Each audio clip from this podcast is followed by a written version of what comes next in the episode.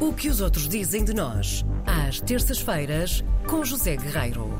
Está connosco em estúdio, veio aqui sentir o ar-condicionado fresquinho que aqui temos. Não está Está-se mal. bem? Está aqui, está bom. Bom dia. está Olá, bom dia, bom José dia. Guerreiro. Está-se muito bem. Bem-vindo. Obrigado. Olá. Ora bem, eh, eu gostava de regressar aos Açores, se estiverem de acordo. Aceitamos. Eu gostava de lá ir uma vez. Pois também eu. Não é regressar, mas ir. Nunca, nunca também, fomos. também nunca fui. Não? Não. Então Se tem calhar tratar combinamos disso. férias para lá. Olha, se calhar vamos Tem que combinar as tratar nossas disso. férias em conjunto para lá, é isso mesmo. E há, pelo menos, nove Açores para descobrir. Nova Açores. Nove. Mais as Ora bem. formigas. Ehm, ora bem, eu eh, queria falar-vos ehm, de uma lenda portuguesa eh, na ilha de Santa Maria. Uma lenda, porque é assim que começa o artigo eh, do jornal El Mundo, onde eu fui buscar isto. Uhum.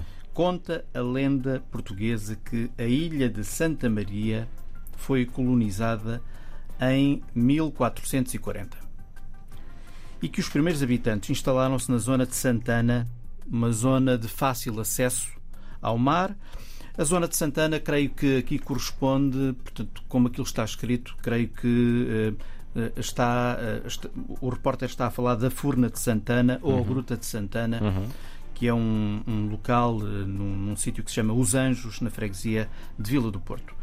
E ehm, o repórter escreve que foi aí construída, e foi de facto, a ermida de Nossa Senhora dos Anjos, um pequeno templo ao qual são atribuídos milagres, e é, conta o El Mundo, a primeira igreja construída no arquipélago dos Açores. E eu estou, portanto, a falar de uma grande reportagem do El Mundo, já, já perceberam, claro, publicada no passado sábado, com o título Santa Maria, a incrível ilha dos Açores que enfrentou Colombo. Hum.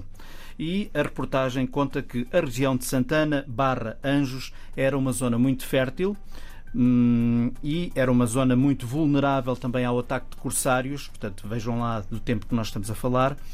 E aquelas gentes que viviam ali na ilha eh, viviam numa- permanentemente na defensiva e eh, dizem que em 1493, na volta da primeira viagem ao Novo Mundo, a tripulação do eh, Ninha avistou a ilha de Santa Maria e tentou atracar. E o objetivo de Colombo era celebrar em terra uma missa para agradecer a Deus o facto de ter impedido que a Pinta, a Pinta era uma caravela que integrava toda essa grande expedição do almirante Colombo.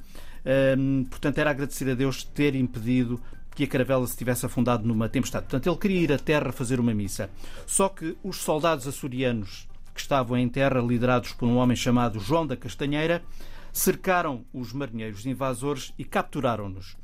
E os portugueses, escreve o El Mundo, cheios de coragem, foram ao navio de Colombo a exigir que ele se retirasse. E ele mostrou as credenciais dos reis eh, católicos e ameaçou os portugueses com uma carga, com um ataque da Marinha Espanhola da altura.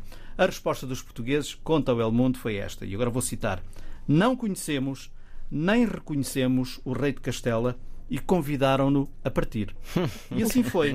Adoro a expressão convidaram-no a E partir. convidaram-no a bater. E, portanto, isto é, eh, conta ao jornal, uma lenda. Teríamos que investigar para perceber o que é que há aqui de verdade ou não Sim. há. Seja como for, sabe bem esta lenda. Mas pronto, o jornal depois, portanto, o jornal começa por aqui a lembrar-nos estas, lendas, mas depois diz que em 2022, meus amigos, eh, vale a pena desembarcar em Santa Maria porque é uma aventura. É uma aventura turística de alto a baixo, com muito pouco ou nada de corsário.